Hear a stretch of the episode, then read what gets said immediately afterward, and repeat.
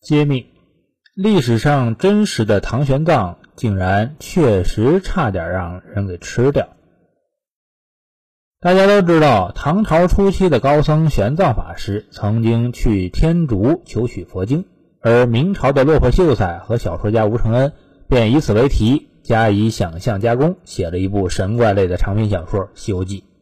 其中的男主角唐僧就是以玄奘法师为原型。不过，这个时候的唐僧并不是那个玄奘，他是一位圣僧，前世曾是如来佛祖的弟子金蝉子。据说谁吃了他的肉就可以长生不老，所以唐僧师徒一行在西去的路上，许多妖魔鬼怪就想方设法要捉了他，希望杀了他，能够吃他的肉，以求得长生不老。当然，每次都是没有吃成，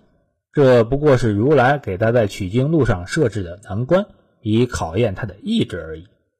可没想到，真实的玄奘法师确实也曾经差点被人给吃了。那是他当年在西去取经，到达印度以后，在途经印度人民著名的母亲河恒河旁边时，遭遇了一次大劫难，被一伙强盗抢劫财物之后，还要抓他去作为牺牲品祭祀。当时印度盛行印度教，该教由婆罗门教演变而来，有杀生祭祀的习俗。这一次可不是开玩笑，不是编故事，是真的有人要吃唐僧肉了。但好在吉恩自有天相，有菩萨保佑，天不灭玄奘。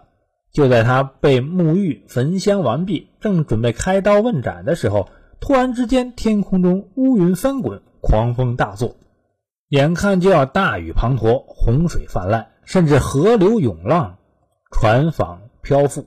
这场面真是比文人虚构的神话故事还要神奇，极富戏剧色彩。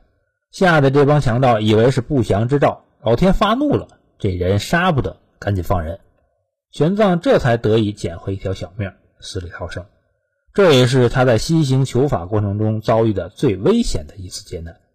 不知道是后来的吴承恩却曾了解到玄奘有这段真实的经历，所以编造了小说中吃唐僧肉的情节，还是他并不了解这段历史，只是写小说与写历史真实有了传奇般的巧合而已。